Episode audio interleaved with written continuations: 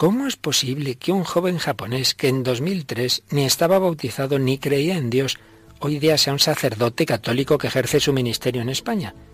Nos lo cuenta ahora Noriyasu Watanabe. ¿Quieres conocer su increíble historia?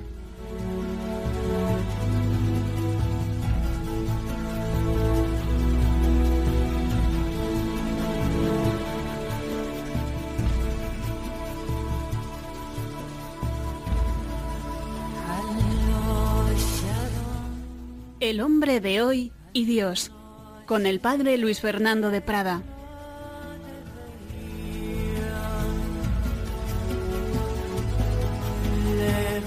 Un cordialísimo saludo querida familia de Radio María y bienvenidos a una edición especial, muy especial del hombre de hoy y Dios. Hoy, día 10 de mayo, San Juan de Ávila, patrono de los sacerdotes diocesanos españoles, vamos a hacer la entrevista a un sacerdote que aún no tiene ni un año de sacerdote. Me acompaña Paloma Niño. ¿Qué tal, Paloma? Muy bien, Padre Luis Fernando, un saludo a todos los oyentes. Felicidades. Gracias, hija, muchas gracias. Y felicidades a todos los sacerdotes. Eso es. Y fíjate que hemos tenido, nos ha visitado un chico japonés, Noriyasu Watanabe, que, que es sacerdote desde hace no mucho tiempo. Así que hoy va a ser un programa especial porque íntegramente lo vamos a dedicar a la entrevista que le, que le hemos hecho cuando ha venido por aquí por Radio María. Y es una cosa interesantísima. El hombre de hoy, Dios, pues un hombre de hoy de un país lejano que no conocía a Dios. Y un hombre así buscaba a Dios, pues vamos a escuchar su historia y cómo ha conocido al Señor y, y cómo hoy día es sacerdote. Pero como siempre, has echado un ojo a los mensajes de la semana pasada, el comentario al programa de la semana pasada, teníamos algo en Facebook, ¿verdad? Sí, hemos seleccionado el de Paz de Corral Nanclares, que dice hacer la voluntad de Dios nos hace libres. Solo Dios hace libre al hombre, pero para poder hacerla necesitamos escucharla desde el silencio, silencio del mundo y el silencio de nuestro yo. Fíjate que dice de nuestro yo-yo. Yo creo que está jugando con, con, con, esa palabra, ¿no? El yo-yo. Ese que era un viejo juego de tantos niños, ¿verdad? Y muchas veces eso, es yo, yo, yo, yo, yo, yo. Déjate de tanto de ti mismo, al silencio en tu corazón y ábrete a Dios. Y luego ya poníamos el anuncio en Facebook de que hoy teníamos a este sacerdote japonés y de, y de él has sacado algún comentario. El comentario de Ángeles Meza Ponce que dice, me encantaría leer esta bella historia. Saludos desde México. Bueno, pues leerla no la puede leer porque claro, aquí no tenemos escrito, sino que tenemos audio, pero ahora mismo la vas a poder escuchar y recordamos, Paloma, que además de la FM se puede escuchar Radio María en el mundo entero a través de Internet, ¿verdad? A través de Internet, en la página web www.radiomaria.es y también a través de las aplicaciones para los smartphones. Pues nada, no queremos robaros más tiempo de esta interesantísima entrevista que acabamos de hacer a Noriyasu Watanabe, el hombre de hoy y Dios, este japonés que se ha encontrado con Dios.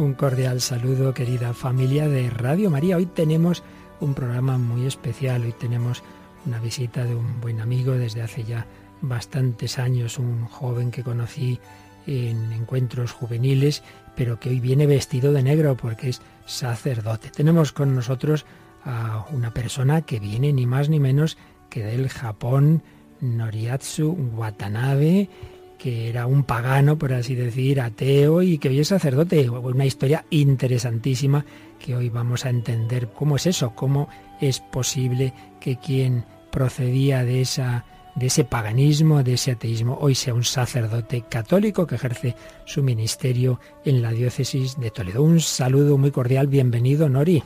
Hola. Bueno, preséntate un poquito tu nombre japonés, tu nombre cristiano y de dónde naciste y en fin, todas esas cosas. Bueno, me llamo Noriyasu Watanabe, es nombre japonés, pero el nombre cristiano es Ignacio, Ignacio Noriyasu Watanabe, que soy japonés y pues mi ciudad es, se llama Ibaraki, que está cerca de Tokio, centro de Japón. ¿Cuántos habitantes? Pues mi ciudad es más o menos 80.000 habitantes. Uh -huh. Pues es Nori o Ignacio, don Ignacio, como es natural que le llaman en su pueblo, porque eres copárroco en qué localidad? Un pueblo que se llama Navamorucuende, que es un pueblo cerca de Talavera, Ujú, Talavera de la Reina, Sí. Archidiócesis de Toledo. Pues digo que lo que nos va a contar hoy eh, básicamente van a ser tres etapas. Pr- Primero, de una manera breve, pues un poquito esos esos primeros años de su vida, hasta los 20 años, eh, cuál era su mentalidad y en general la mentalidad de los jóvenes de Japón. Segundo, el proceso de conversión, de acercamiento a la fe. Y en tercer lugar, su vocación y ya como sacerdote. Pues vamos con el primer momento. Ignacio, Nori, ¿qué creías, qué vivías, qué es lo que tú recibes en tu familia, en la cultura de Japón, sobre las grandes realidades? ¿Se cree en algo, no se cree en algo? En fin, nosotros conocemos muy poquito de Japón. Cuéntanos un poquito cuál es la cultura dominante en estos grandes temas en tu país. Pues la sociedad, bueno, en Japón, pues ya conoces que es un, hay muy pocos católicos. De hecho, mi ciudad, que como ya os he dicho, que hay 80.000 habitantes, pero yo no, no hay iglesia ni católica ni sacerdotes. No hay ni una sola iglesia no hay católica. ninguna. Entonces yo, mm, la verdad que no conocía nada, no conocía, no tenía ese contacto directo con los cristianos ni siquiera, ni, ni sacerdote ni la iglesia, ¿no? Pues, y mucha gente así es como como como, como yo ¿sí? que no conoce nada a cristianismo ni no conoce a bueno no, no simplemente cristianismo sino pues otra religión tampoco ¿sí? Porque ¿cuál es la religión así más habitual o por así decir oficial del Japón? pues oficial es, es sintoísmo es sintoísmo. Y también hay alguno de bueno budismo. Dos, como dos religiones son principales digamos podemos decir así.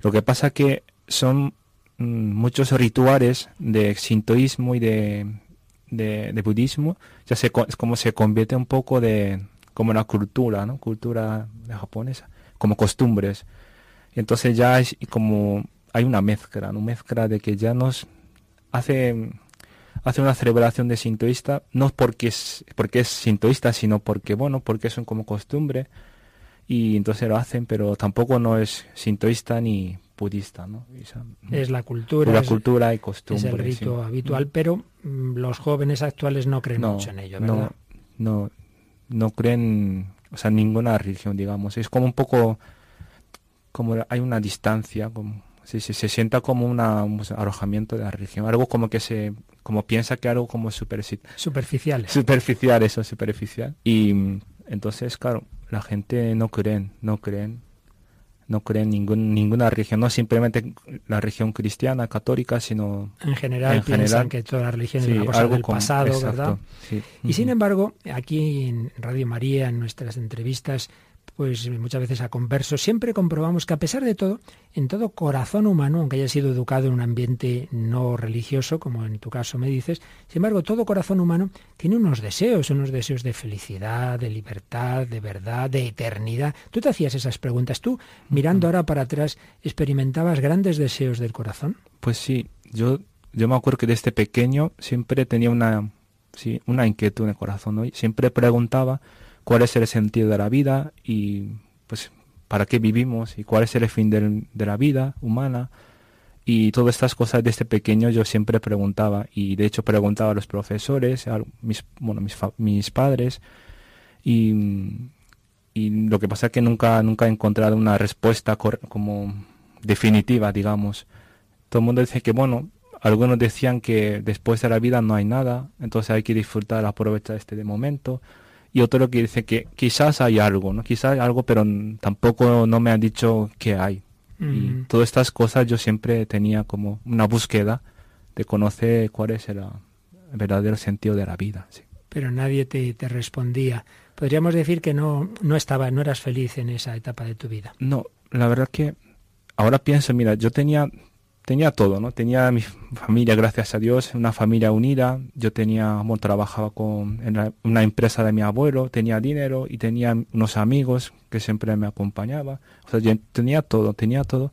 Lo que pasa que es verdad que nunca he, nunca he tenido una felicidad completa, ¿no? Siempre, bueno, íbamos a algún sitio y estamos contentos, pero pero es una como la felicidad que viene y que se va, ¿no? Y nunca he tenido es como una, una felicidad que, que perdura, ¿no? Nunca he tenido. Y entonces esa búsqueda de esa felicidad y de la respuesta a esas grandes preguntas, tú no encontrabas que en Japón fuera satisfecha y tengo entendido que dijiste, bueno, ¿para qué estudiar más? No quisiste hacer una, una, carrera, sino que te pusiste a trabajar con tu abuelo, ¿no? Sí. Y enseguida surgió en ti el deseo de buscar la respuesta en otros ámbitos. Pues sí, eso es.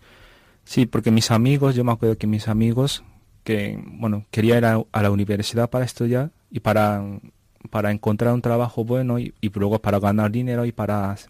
Creían que con esto podían ser felices. Y yo, la verdad que veía como algo no es verdad, ¿no? es verdad. Entonces yo decía, para eso yo no voy a a la universidad. Y entonces de ahí empecé a ver, empecé a tener ese deseo de conocer otra cultura, otra sociedad, otro país, y para encontrar a ver qué hay, ¿no? ¿Qué hay? ¿Qué hay? Y eso es lo que sí, eso es lo que me, me movía, me movía a salir de Japón, ¿no? De ahí empecé, bueno, a trabajar en, en la empresa de mi abuelo y, y ahí ya empecé a ahorrar dinero para, para ya, para, para salir de Japón, para, para ver otro país. Para poder viajar y poder eh, a la vez estudiar inglés, ¿verdad? Claro, y para estar un ratito, ¿no? una temporada. Una temporada, sí. Fuera de Japón y conocer otra cultura. Y escogiste Canadá. Canadá, sí. Y ahí te fuiste a Vancouver. Sí, en la ciudad de Vancouver, sí. Bueno, pues un primer flash nos ha dado Nori Ignacio Watanabe, los primeros años de su vida, y con 20 años decides que quieres conocer otra cultura, a ver si en otros ámbitos encuentras respuesta a tus grandes preguntas, te vas a Canadá y llegas allí en mayo de 2003.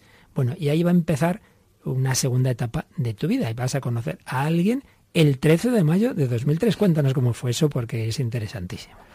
Pues bien, pues, pues yo fui a, pues en Canadá, en Vancouver, cuando llegué en la ciudad de Vancouver, pues fui a una academia de idioma, una academia de inglés y allí pues conocí en la clase de conversación conocí a un chico, un, un español que bueno, se llamaba Arturo. Y se llama. bueno, se llama, sí, Arturo. Y, y, ahí pues nos conocimos en la clase de conversación y además era, éramos solo únicos dos chicos en las clases. Todas las demás chicas. Sí. Y entonces la profesora nos dijo, pues, pues sois dos chicos, pues habláis vosotros, hacéis la práctica de la conversación y entonces ahí pues pusimos a hablar, sí, sí. Empezamos a hablar, conversar con él. Sí. ¿Y cómo fue esa primera conversación? Pues, pues eso, claro, era día de 13 de mayo, pues imagino que para eso, bueno, por eso imagino que Arturo empezara a pues, sacar el tema de la Virgen María. Yo la verdad que no, bueno, no conocía, ¿no? No la conocía a la Virgen María, ¿no? Entonces Arturo me preguntaba que si conocía a la Virgen María y yo, bueno, yo decía que no, no conocía, no conocía. Entonces, él llevaba una medalla del escapulario de la Virgen de Carmen, entonces sacó su medalla y, y me, enseñó, me enseñó la medalla y diciendo, mira, esta es la Virgen María, ¿no? Entonces, y esa es la mamá de Jesús, ¿no? Esa es como primera conversación que tuvimos con, bueno, tuve con Arturo. ¿no? Veo que Arturo no se cortaba, ¿eh? ya el primer día te saca el escapulario y se pone a hablar de la Virgen, te dice si la conoces, claro, tú no la conoces, y entonces a qué, digamos, es un primer anuncio, ¿no? De, Jesús y de María mirando ese escapulario. Claro, sí, es que nunca, de verdad que nunca, pues nunca había escuchado, nunca había escuchado. Y entonces ya os conocéis y empezasteis a, salir ya un poquito, ir juntos, ¿no? Por Vancouver pues desde entonces, pues, bueno, Arturo, bueno, se convirtió en mi mejor amigo de, Canadá. Pues a través de él conocí unos amigos también, pero yo siempre iba con él, ¿no? Con él. Y yo sabía que él era cristiano, católico, y lo sabía que él iba todos los días a la, a la iglesia para la misa y la oración. Y, pero la verdad que yo al principio no me interesaba, no me interesaba nada lo que, lo que hacía él, ¿no? Tú tenías también, digamos, los prejuicios habituales contra la religión, ¿no? Mm. Entonces un poco como que yo mantenía una distancia con la religión. De hecho, yo a veces iba con Arturo a la iglesia, y, pero yo siempre esperaba fuera de la iglesia, nunca entraba dentro y fuera de la iglesia esperaba hasta, que termine la misa. Esto me recuerda, por cierto, habrás oído hablar o leído la conversión de André Frosar, ¿Mm? que iba con un amigo católico y, esperaba en la puerta que saliera su amigo católico, hasta que un día se cansó de esperar y entró. pero bueno, el caso es que tú le esperabas y cómo siguió esa relación. Pues así, bueno, así estaba, bueno, estábamos unos, unas como dos o tres semanas. Y, pero la verdad que iba conociendo a Arturo, me llamaba la atención, me llamaba la atención porque era, bueno, Arturo era un chico normal, un chico normal, pues, pero me llamó la atención la felicidad que tenía, ¿no? La, la, alegría que tenía Arturo, ¿no? Y luego él siempre me ayudaba y me cuidaba, y, pero sobre todo me llamó la atención su alegría, ¿no? Porque yo nunca había visto un chico de mi edad que tiene tanta, tanta mm, alegría y luego como el sentido, conocía el sentido de la vida y como tenía una vida ordenada, mm, todo lo que hacía es que al final me llamaba la atención, sobre todo la alegría que tenía él. Y entonces ya un día yo fui, bueno, dije a Arturo, ¿no? Yo voy, voy a entrar en la iglesia contigo. A ver qué me pasa, ¿no? y cuando yo entré en la iglesia, la verdad que, la verdad que me llamó la atención. Ahí como, pues me llenaba, ¿no? Poco a poco como llenando mi corazón con una paz y la tranquilidad, ¿no? Y la verdad que es curioso porque yo, antes de entrar me dijo Arturo, claro, yo nunca había estado una iglesia. Entonces Arturo me dijo, pues mira, Nori, hace lo que yo hago. Entonces, y yo le seguía a él, ¿no? Entramos y, él hizo la genuflexión, que yo no sabía lo que significaba, y lo hice también. Y nos sentamos, nos ponemos de rodillas, eh, y, y ahí como estamos ahí, y yo la verdad que estaba contento, ¿no? Como que me sentía una paz en el corazón, ¿no? Y entonces de repente Arturo me dijo, indicando al sagrario, que todavía no sabía lo que era, pero indicando al sagrario me dijo, mira, ahí está Jesús, ahí está Jesús. Y en aquel momento, bueno, en vez de reírme de eso, yo lo creí, lo creí. Y algo como que Arturo me enseñaba algo como su tesoro, ¿no? Como que ahí está su secreto la alegría, ¿no? Y yo la verdad que no entendía, pero capté bien esa idea, ¿no? Esa idea. Entonces yo me puse ahí delante de un sagrario y la verdad que estaba contento y contento. Y luego ya empecé, em, empezaron a celebrar la misa y la verdad que yo no, no entendía lo que, lo que hacían, no entendía nada, pero yo emocionaba, ¿no? Me emocionaba ver la, la misa y porque veía tanta gente con mucha devoción y sobre todo me llamó la atención después de la comunión, o sea, bueno, cuando fueron a recibir la comunión y cuando volvían todos ellos a sus bancos, entonces como que veía, les, veían como una alegría, como un cogimiento, como que parece como llevando un, tesoro, ¿no? Un tesoro. Y eso es lo que me llamó la atención. Me llamó la atención y ahí ya me quedé hasta pues hasta hasta final de la misa y después de la misa un ratito con, con Arturo. Así que esa fue tu primera misa y tu primera entrada en la iglesia católica y la experiencia fue que empezaste a sentir paz y alegría interior en tu corazón. Pues, pues, sí, eso es.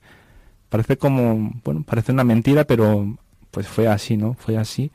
Y desde entonces yo ya salí de la iglesia, se lo comenté a Arturo y entonces ahí ya desde entonces pues deseaba conocer más al cristianismo y, preguntaba, todos los días preguntaba a Arturo sobre la, sobre la, religión católica y también desde entonces empecé a ir todos los días con él a la iglesia, ¿no? Pues para la misa y también para la oración, pues yo le acompañaba, le acompañaba y lo hacía lo que lo que hacía él, ¿no?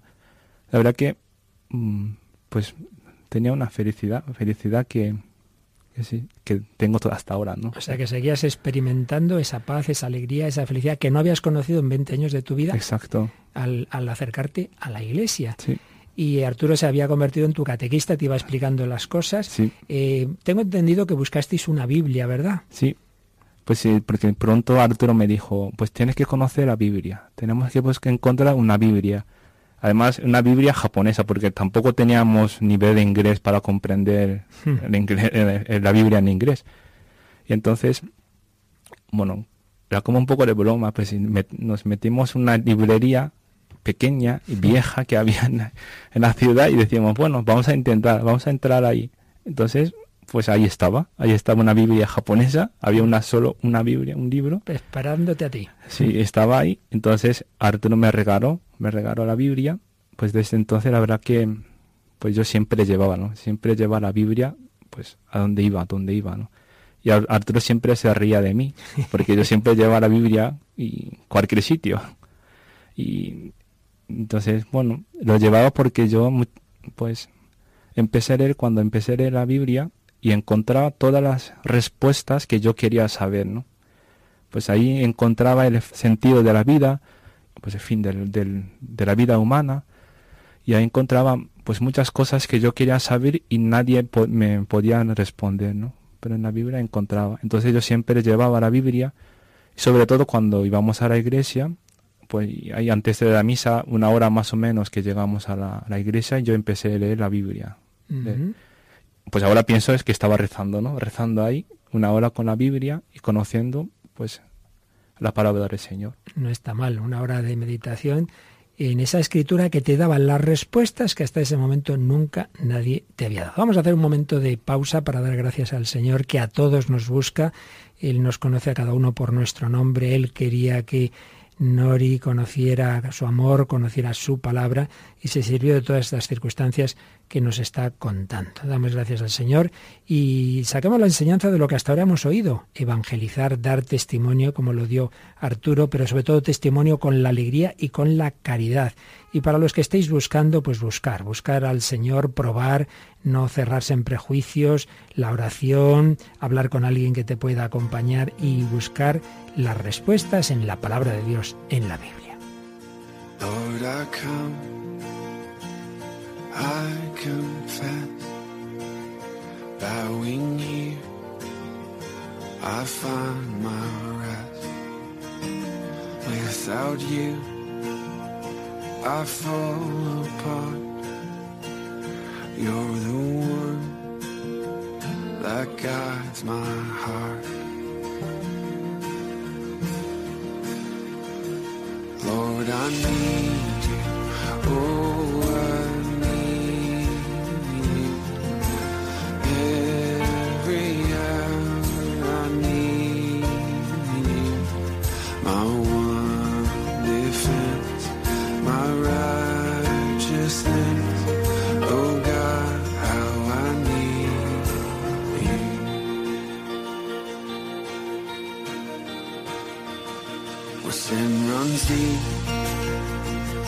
grace is more. Grace is found is where you are. Where you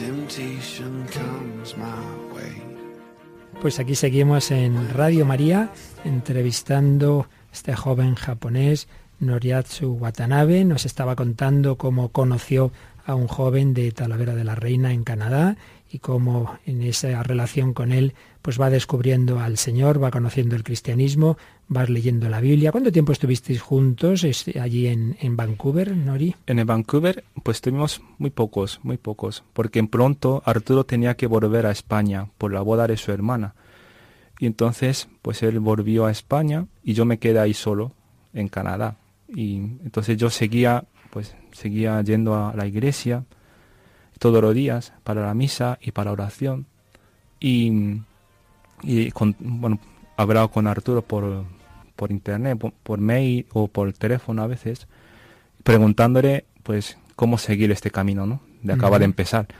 Y entonces él, me contestaba y pues me ayudaba mucho. Pero hay momentos yo dije, mira, pues si yo quiero seguir este camino, tengo que pues conocer más directamente. Es que me, me sentía pues algo como que no era fácil de seguir este camino por teléfono y por aprender por teléfono, ¿no? y entonces yo dije, mira, voy a, pues voy a, ir, voy a ir con él. Entonces, porque justo ese momento Arturo, después de la boda de su hermana, se fue a Londres a trabajar. Y yo, yo dije, mira, pues Londres, pues como yo sabía un poco de inglés, y yo dije, bueno, yo también voy a Londres con él. Así ya, a ver qué tal, ¿no? A ver qué tal. Y entonces, bueno, se lo dije a Arturo y le pareció bien. Entonces yo fui y a Londres. Así que buscando a Cristo te vas de Canadá a Londres, no está mal. Y allí sigues tu proceso de, de, conocimiento del cristianismo. Sí, eso es. Entonces empecé, empecé a vivir con él y bueno, seguía aprendiendo catecismo. Y entonces yo ya muy pronto, pues, pues tenía un deseo, ¿no? un deseo de, de ser ya, ser cristiano. Ya de decidiste, yo me quiero hacer cristiano. sí, entonces, bueno, pensaba ya, empecé a pensar en el bautismo, ¿no? En el bautismo. La verdad que al principio, pues, mmm, no era fácil, no era fácil de, de, recibir el bautismo, ¿no? Porque pensaba en mi familia, en mis amigos, pues en todo lo que tenía, ¿no? Y, entonces, y además lo sabía que recibir el bautismo significa hay que cambiar totalmente mi vida, ¿no? Entonces lo que me, me daba un poco de miedo. Y, pero bueno, ahí está, pues, como, como una lucha, ¿no? Lucha de ¿qué voy a coger? ¿A Cristo o al mundo? ¿no? Uh -huh. y la verdad que no era, no era fácil, no era fácil tomar una decisión de, de esto, ¿no? Pero mmm, la clave es de decir, pues, de recibir el bautismo fue, pues, dos cosas, dos cosas. El primero es porque ya, bueno, sencillamente ya no podía volver a la vida que tenía antes, ¿no? Y porque ya encontré verdadera la felicidad y entonces he estado convencido de que tengo que seguir este camino, ¿no? Y otro, quizás más, pues, me ayudó mucho, ¿no? Me ayudó mucho ver tantos jóvenes cristianos que vivían como yo, ¿no? Como yo. Sí, porque desde Londres vinisteis a uno de los encuentros que anualmente celebra Jóvenes por el Reino de Cristo, JRC, en septiembre, donde te conocí, uh -huh. septiembre de 2003, en Salamanca. Entonces, para ti fue, fue, sí. fue un momento importante ese encuentro, ¿no? Sí, eso es. Porque gracias a Dios que como Arturo, bueno, pertenecía a un grupo de peregrinos de María que está en Talavera, uh -huh. y entonces a través de él conocí también los jóvenes, ¿no? Muchos jóvenes cristianos, y también luego con ellos fui al, fui al encuentro de Salamanca y la verdad que había como 500 jóvenes y la verdad que me llamó la atención, la, me llamó la atención de que mira, esa es la, la alegría que tenía todos y sobre todo que mira, el, el, camino que yo elegí para seguir estaba como, no, está, no es, o sea, es un camino bueno, ¿no? O sea, no, no era como algo como raro, sino Sí, sí, pues, que, hay, que, hay, jóvenes hoy día que son felices sí. en ese camino que tú habías conocido. Sí, entonces ahí, como, y luego muchos que me ayudaban, me ayudaban mucho, ¿no? Me ayudaban, me ayudaban a seguir este camino, me acompañaban, y los sacerdotes que conocí también me animaban, ¿no? Todo eso es como ya decidir que, mira, voy a vivir como cristiano, ¿no? Para siempre, para siempre. Así que dices, me quiero bautizar. Eso es. Entonces, para, bueno, para recibir el bautismo tenía que hablar con como un, sacer, bueno, como un sacerdote, ¿no? Como un sacerdote.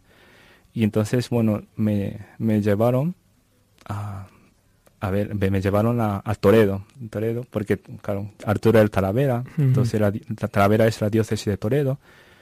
Entonces me llevaron a, al obispado, ¿no? O sea, más que sacerdote ya al arzobispo. Sí. Porque claro, cuando es un bautismo de adultos es claro, el arzobispo el que decide. Necesitamos sí. el permiso de, del obispo. Uh -huh. Entonces fui, fui a ver a don Antonio Canizares, que era, era entonces, entonces, el cardenal arzobispo, sí. sí. Y entonces, la verdad que yo no tenía idea de español, no sabía español, pero me acompañaba Arturo y otro sacerdote. Entonces Arturo traducía, ¿no? Traducía a don Antonio y yo contaba mi conversión y todo es mi historia, ¿no? Y entonces, la verdad que me acogió con mucho cariño y, mm. y, y, me animó, ¿no? Me animó a seguir este camino y sobre todo cuando yo dije después de terminar todo, en la entrevista con don Antonio, ya aprendí de memoria una frase de español que yo quería decir a don Antonio, ¿no? que era, yo amo a Cristo, a la Virgen y a la Iglesia y quiero ser cristiano, ¿no?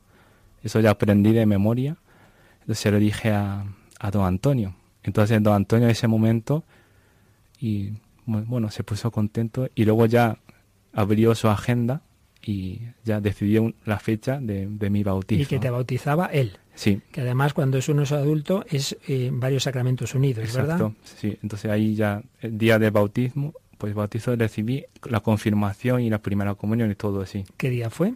Pues el 4 de enero de 2004. Así que con el año nuevo nacías también a la vida nueva, Sí. bautismo, primera comunión y confirmación. No está mal. Don Antonio, claro, normalmente son años de preparación, pero veo que él habías tenido ya la preparación con Sí. Arturo, todo ese proceso que habías ido haciendo de experiencia y de estudio del catecismo, de la Biblia, y dijo, este chico está preparado, ¿cómo voy a decirle que no? Bueno, y así recibes en la Catedral de Toledo. Es que vamos, chicos, es que lo tuyo es una autopista, no un camino. ¿eh? en la Catedral de Toledo recibes la gracia del bautismo y te haces cristiano. Tras esa lucha, Cristo, el mundo. Bueno, ¿cómo, cómo encajó tu conversión, tu, tu familia?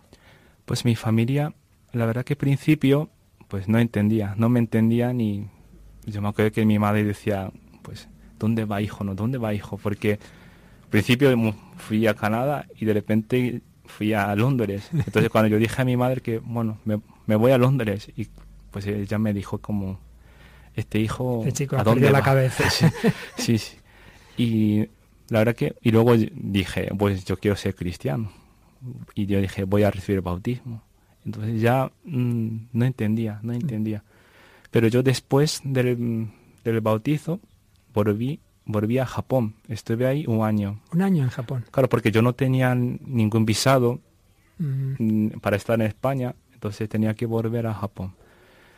Y entonces, y mi madre, yo me acuerdo que cuando, cuando me vio, estaba contenta, estaba contenta. Y dice, dice ella, mira, ahora sí que entiendo que lo que elegiste, tú ese camino que elegiste está bien. porque te veía a ti contento, Exacto. claro. Siempre me decía mi madre que estoy contenta porque tú estás contenta. ¿no?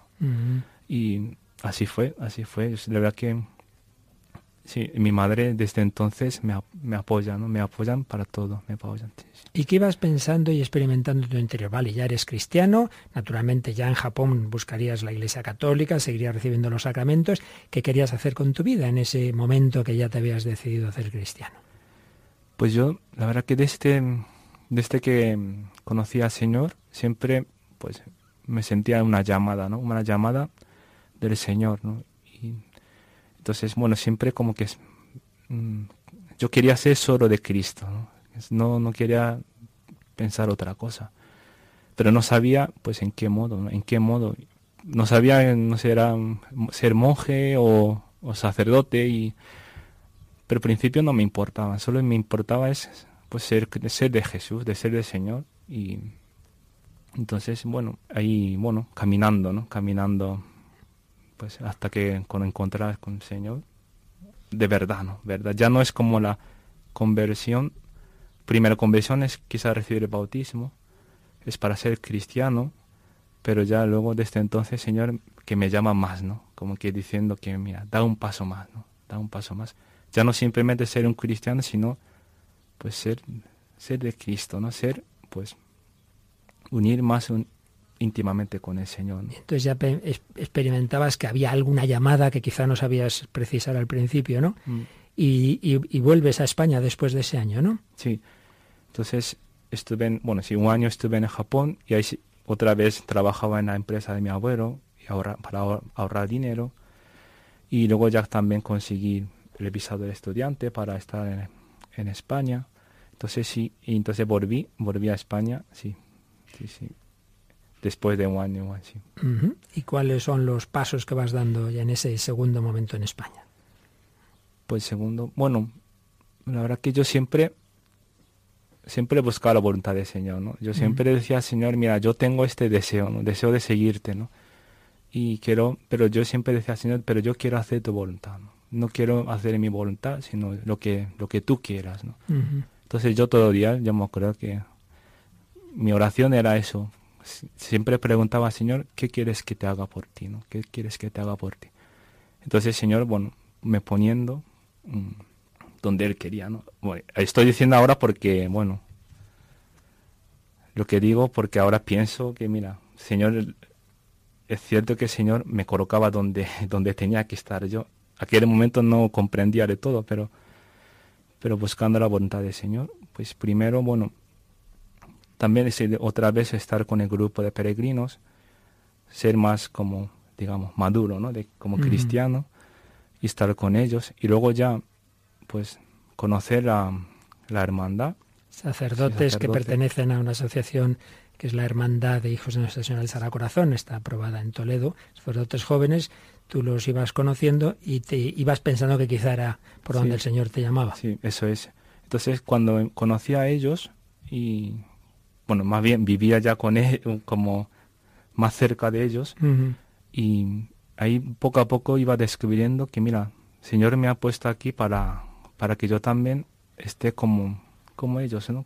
Primero para que sea sacerdote y luego también para que fuera, pues, uno de los miembros de la hermandad. Pues ahora nos cuentas esa siguiente etapa de tu vida. Hemos hablado de los primeros 20 años de Nori antes de ser cristiano, su conversión al cristianismo, su bautismo, confirmación, primera comunión y ahora la búsqueda de su vocación. Nos la cuenta en un segundo momento tras rezarlo y meditarlo un poquito con una canción. Yo quiero ser Señor como el barro en las manos del alfarero.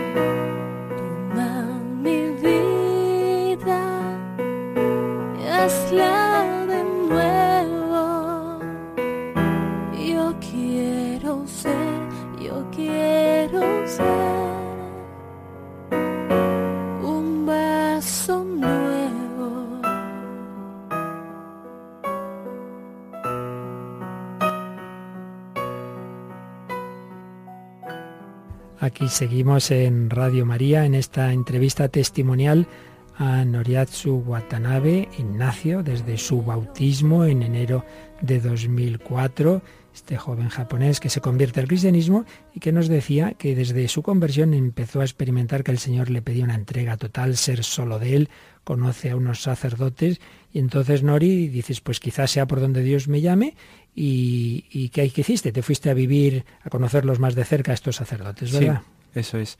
Entonces, primero, como no sabía español, y entonces, bueno, tenía que aprender español, y entonces viviendo con ellos, y luego iba a la academia de, bueno, de inglés, digo, perdón, español, y luego también continuaba mi estudio de catecismo, era, un poco estudiaba la historia de la iglesia que no conocía, y hasta que llegara pues entrar en el instructorio de seminario de Toledo. Ajá, ya vivías con los, seminaristas y sacerdotes de la hermandad y estudiabas en el seminario San Ildefonso de Toledo. Eso es. Entonces ya empecé, pues, ir, bueno, luego después de instructorio empecé a estudiar, bueno, primero filosofía, y luego ya, pues todo, todos los cursos. En medio, en la hermandad tenéis un curso de espiritualidad, ¿verdad?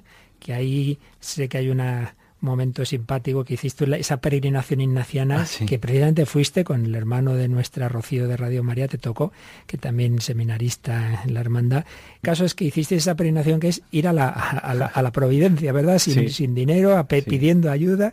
¿Qué, tal fue ese año de espiritualidad y esa peregrinación? Pues es como fue decisivo, ¿no? Para mí es como un, tengo un recuerdo de aquel año, es como un tesoro que el Señor me dio, ¿no? Me dio. Sí, sobre todo desde la peregrinación a Fátima, que pues físicamente... Pues, Acabaste moribundo, sí. pero espiritualmente es, es una experiencia pues tan bonita, ¿no? Tan bonita de, de abandonarme en manos del Señor y la Virgen, ¿no? Pues no llevar nada, dinero ni nada, ¿no? Y solo confiando la misericordia del Señor y la providencia divina, ¿no? Y y, y entendí que, mira, la providencia divina funciona, ¿no? Funciona. ¿No os moristeis de hambre? no, no. Y siempre todo el día teníamos comida para comer y teníamos, bueno, teníamos más o menos alojamientos también. ¿Alguna vez dormiríais así en el bueno en el suelo? Una noche dormíamos en la calle, eso sí. Ah, sí. Pero es bonito porque ahí aprendí mucho, ¿no? Ahí aprendí que mira, Señor, es lo que nos lleva, ¿no? Nos lleva y la Virgen siempre está en mi lado, ¿no? Y, eso ya no ya no simplemente era esta peregrinación, sino durante toda la vida del seminario siempre me sentía, ¿no? Que siempre es en que, mira, es verdad que había muchos muchas dificultades. Eso te iba a preguntar, porque mm. normalmente toda vocación, claro, es lo que hasta ahora nos has contado desde tu conversión, todo estupendo, pero supongo que habría momentos de oscuridad, de crisis de vocación. ¿Tuviste también momentos de esos? Sí, la verdad que como todos, ¿no? Pero mm. sí que sí he tenido muchas sí, muchas dificultades. O sea, nunca he tenido duda de, que yo tuviera vocación, pero sí que había como pequeñas cruces de cada día, ¿no? De, sobre todo como que no sabía español y no podía comunicarlo con los demás, mm. o diferencia de, la, de la cultura claro. y todas estas cosas, ¿no? Y, y luego también, bueno, algunos amigos de japoneses que, claro, ya no, mm, no me comprendían. Todas estas cosas que me, me hacían un poco sufrir, ¿no? Y, mm. y muchas veces, algunas veces pensaba volver a Japón, para, no sé, porque me echaba en... Te sentías solo, es normal, en un país distinto, una cultura distinta. Por cierto, a propósito de la relación con la familia, cuando era a Japón, tengo entendido que hubo un momento importante en la vida de tu familia y es que mm. tu, tu abuelo se puso enfermo. ¿Cómo, ¿Cómo fue esa enfermedad y muerte de tu abuelo? Pues cuando yo creo que estaba en curso, curso primero o segundo de seminario, mm. y entonces sí, es mi abuelo que, que, tenía una enfermedad de los pulmones, que es una enfermedad un poco rara, que no tenía curación. Y entonces se ingresó en el hospital de Japón. Y entonces yo estaba, bueno, yo vivía ya en el seminario y estaba en España. Entonces me llamó un día mi, mi madre mm, avisarme que mi abuelo estaba en el hospital. Entonces yo hablé con mis formadores y mi superior y entonces me, me dio permiso de volver a, a Japón, estar como un mes para para ver a mi abuelo, porque era, era grave y sabíamos que, bueno, es muy poco tiempo es que yo puedo estar con él, ¿no? Mm. Entonces me dejaron a volver a Japón, estar ahí un mes. Entonces yo aproveché, la verdad que este un mes, durante este mes, aproveché ir todos los días al hospital y yo le contaba a mi abuelo mi testimonio y contaba de mis amigos cristianos y todo, todo. Y además mi abuelo, a mi abuelo le encantaba escucharme. Y entonces así todos los días. Y ya el último día, ya yo tenía que volver a España, entonces se lo expliqué a mi abuelo sobre el bautismo. Porque yo sabía que, bueno, los médicos nos decían que, que bueno, ya no va a durar mucho tiempo y tal. Entonces yo le expliqué a mi abuelo. Entonces, entonces en aquel momento mi abuelo, pues me escuchaba y en serio, ¿no? Escuchaba en serio, pero no me dijo nada, no me dijo nada. Y entonces yo, bueno, tenía que volver a España, ya estuve ya otra vez, comencé la vida cotidiana del seminario.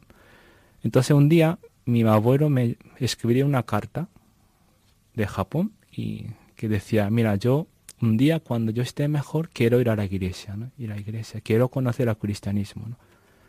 Y entonces yo estaba contento y yo seguía rezando por él y entonces entonces bueno ya un día me llamó mi madre y decía que, mira, tu abuelo está muy grave, muy grave, de, que está ya casi muriéndose, ¿no? Ya no tenía conocimiento y tal. Entonces, en aquel momento yo dije, bueno, yo pregunté, consulté a los sacerdotes y si podían mm, dar el, bautizo, bueno, bautizar a mi abuelo. Entonces todos me dijeron que, mira, si hay algún caso de peligro de muerte, pueden bautizar cualquier persona, aunque no seas cristiano, hmm. y pueden bautizar cualquier persona. Y entonces yo otra vez llamé a mi madre, yo dije a mi madre que, mira, bautiza a mi abuelo. Yo, por si acaso, había preparado todo, ¿no? De la fórmula de bautizo en japonés y una botella de agua bendita. Yo preparaba, había dejado ahí, por si acaso. Entonces mi madre, pues yo dije a mi madre que tienes que ir al hospital ahora mismo y bautizar a mi abuelo. Entonces mi madre se fue corriendo y entonces justo cuando antes de, bautizar a mi abuelo y se volvió un poquito, un poquito el conocimiento de mi abuelo. Entonces mi madre pudo preguntarle que si quería recibir bautismo.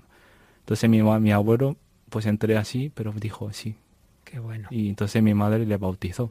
Qué impresionante, ¿eh? sin ser todavía tu madre cristiana, bautizó a tu abuelo siguiendo tus instrucciones.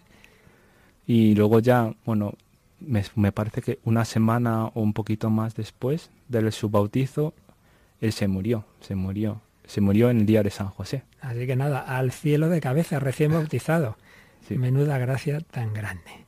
Qué bonito. Esa, esa conversión tuya va generando esa cadena de conversiones, de acercamiento al Señor. Bueno, entonces tú sigues tus años de formación, momentos mejores, peores, pero bueno, el caso es que el Señor te va llevando y bueno, con esto llegamos al verano de 2015, ¿no es así? Sí.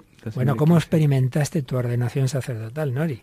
pues la verdad que con mucha alegría, ¿no? Pero sobre todo con un agradecimiento al Señor y a la Virgen, ¿no? Porque os he dicho que pues yo siempre me sentía ese apoyo del Señor, que yo siempre sentía que el Señor estaba a mi lado y me cuidaba, ¿no? Y el, día de la ordenación como que yo sentí, mira, Señor, tú sigues, siempre he estado conmigo, ¿no? Y, y ahora como me, me dio otro regalo de ser sacerdote, ¿no? Ser para Él, ¿no? Para siempre. Y la verdad que Mm, eso fue, es un día para mí, es como muy importante, ¿no? Importante. Y además eso como ya, mm, gracias a Dios que yo pude conocer al Señor, y ahora a Jesús y a la Virgen, y ahora como me toca a mí, como que el Señor me, me, me dice, ¿no? Como pues ahora, pues tú tienes que llevar a, a, los que a los a los demás mi nombre, ¿no? Es como tienes que tienes que ir para, para que conozca a la gente en nombre de Jesús y la Virgen. Tú les conociste porque un joven español te evangelizó y ahora tú evangelizas en España. Ahora como que el Señor dice que ahora te toca a ti, ¿no? Te toca a ti. Sí, la verdad que fue, algo como, bueno. Qué maravilla. Primera misa, eh, primeros meses sacerdotales. Eh, ¿Cómo experimentas ese ministerio eh, por un lado entre esos jóvenes de Talavera, pero luego como copárroco en un pueblo. Desde luego para ser cura de verdad, yo también lo he experimentado en mi vida, no hay nada como estar en un pueblo, ser cura de pueblo. ¿Cómo, vives ese sacerdocio? O sea, antes de eso, es que se me ha olvidado decir que el día de ordenación estuvo también mi madre. Ah, vino desde Japón, claro. Vino de Japón. La verdad que es un, para mí es un, gozo, ¿no? Que, mi madre que, que esté ahí. que, que estuviera allí, ¿no? Conmigo. Y ahora que es un, para ella también es una gracia, ¿no? Pues todavía me dice ella, qué bien, qué, qué, me pasa, que me lo paso muy bien, ¿no? Me lo paso muy bien aquellos días de la ordenación y tal. Y primera misa y todo lo que... Sí, ella, para ella también es una gracia de que, mira, acercarse al cristianismo, ¿no? Y también, de hecho, después de la ordenación, ella estuvo una semana en España, todos los días, todos los días, que ella quería estar conmigo en la misa, ¿no? Entonces ella asistía a la misa que yo celebraba y la verdad que ella, claro, ahora pienso que no, no, sabía nada, no, sabía nada de lo que estaba haciendo, pero estaba muy contenta, ¿no? Muy contenta, pues. Esto también yo como agradezco al Señor, ¿no? Por, por todas estas cosas. claro que sí. Pues vamos a dar gracias también con todos los oyentes en otro momento de oración.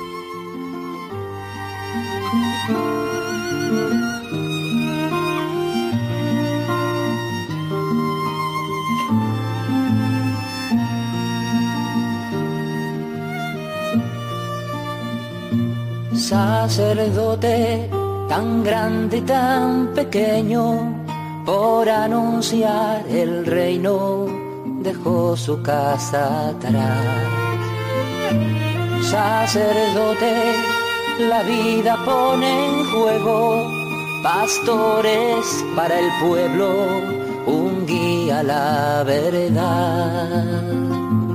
Sacerdote, tan rico en los esfuerzos, tan pobre en los no quiero, pues quiere siempre ahora ya pastor con el buen pastor al pie de la cruz, con el que está en cruz, lámpara de luz en la oscuridad, en sus manos da el pan de vida.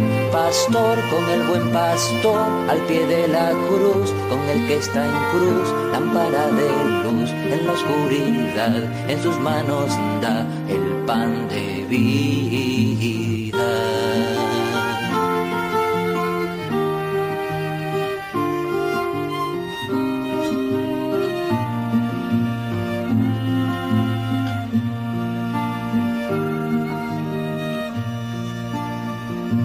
sacerdote, humilde por Diosero, que pide y se da entero, partiendo el corazón. Sacerdote, discípulo y maestro, prudente consejero, ministro y servidor. Sacerdote, tan fuerte en oraciones, tan débil en ambiciones, pues solo ansía mostrar a Dios. Pastor con el buen pastor, al pie de la cruz, con el que está en cruz, lámpara de luz en la oscuridad, en sus manos. Pues vamos a terminar ya esta entrevista testimonial a Noriatsu Watanabe, don Ignacio eh, convertido al cristianismo, bautizado en 2004, ordenado sacerdote en 2015 y le habíamos preguntado, teníamos pendiente esa respuesta ahora como sacerdote, ¿cómo, cómo estás experimentando esa vida de sacerdote, un japonés aquí en España?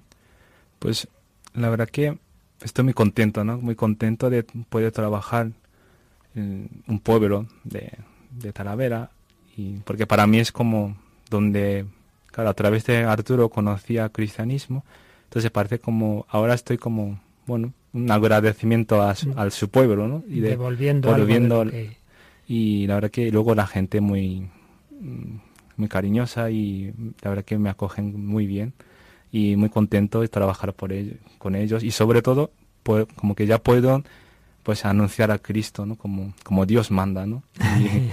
y porque ya Sí, porque tenía tanto ganas de llevar a Cristo a todo el mundo.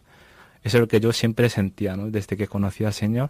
Y yo, bueno, antes también lo hacía como podía, pero ahora como que ya me toca hacer, pues, directamente, ¿no? Como sacerdote. Pues, en este sentido, yo todo el día, la verdad que me disfruto con, mi sacerdocio de, ser sacerdote y la verdad que mm, muy contento, así. Qué bien.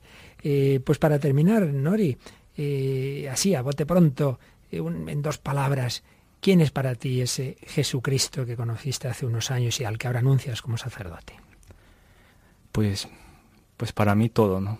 Para mí todo. Y es que yo, mm, no sé, no tengo otra palabra que, que para mí es todo, porque yo vivo por Él, yo vivo para Él, yo vivo en Él, no sé, pero para mí es todo. Lo es todo. ¿Y la Virgen María?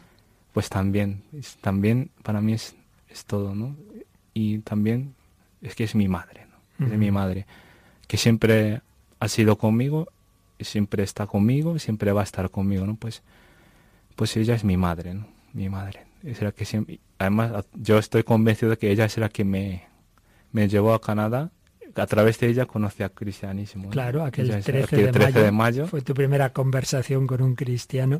Y bueno, ese joven que buscaba esas, esa respuesta a las grandes preguntas, que, que buscaba la felicidad, que buscaba la libertad, tú puedes decirle ahora a todo el mundo español o japonés dónde está el camino de la felicidad y la libertad.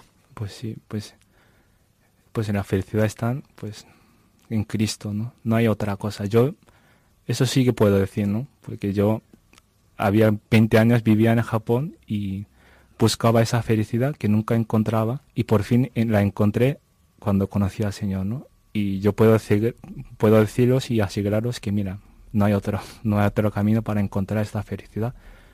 Y yo, de verdad que esto, ¿no? Y aquella felicidad que tuve en el primer encuentro con el Señor, todavía teniendo, ¿no? Teniendo, nunca, nunca he desaparecido, pues.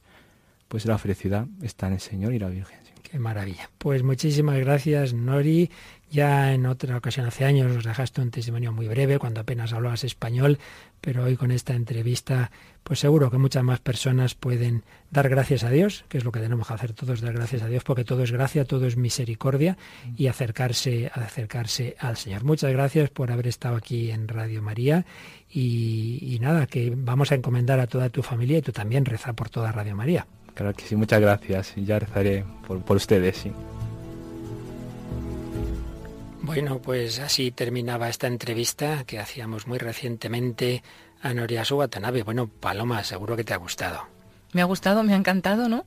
Y me quedo con un montón de cosas, pero por ejemplo, eh, con el amigo, con el amigo Arturo, porque gracias a él este chico se acercó a Dios, entonces que no hay que tener miedo de hablar de Dios, de la Virgen en ese primer momento. Fíjate, y además que fue un 13 de mayo, que estamos a punto de celebrar. Eso es. Así que hay que encomendarse a la Virgen de Fátima y hoy 10 de mayo, día de San Juan de Ávila, pedir también para que todos los sacerdotes seamos siempre como este chico nos decía, que sigue manteniendo ese fervor, ese amor a Jesús, el que lo ha conocido, el que lo ha descubierto. Bueno, el que quiera volver a escuchar este programa puede, dentro de unos días lo subiremos al podcast, pero también puede solicitar el CD, ¿verdad? Puede pedir el CD en el 902-500-518, que es el teléfono de atención al oyente de Radio María, y también a través de la página web de la radio www.radiomaria.es. Y recordamos que en ese número de teléfono también estamos pidiendo vuestros donativos, que estamos en plena campaña de mayo.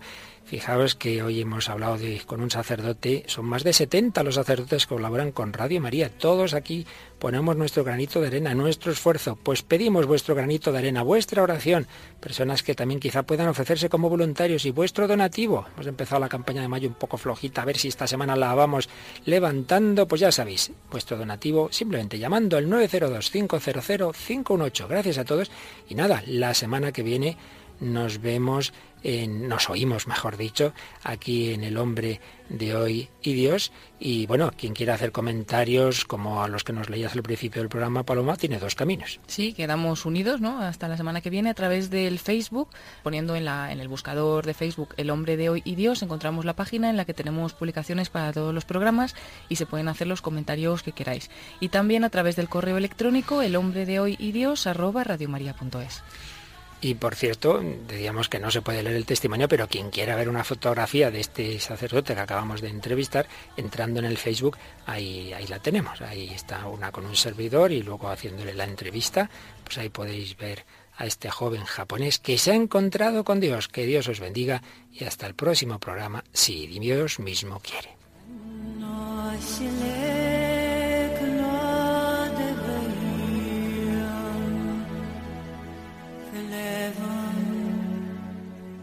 Así concluye El hombre de hoy y Dios, un programa dirigido en Radio María por el Padre Luis Fernando de Prada.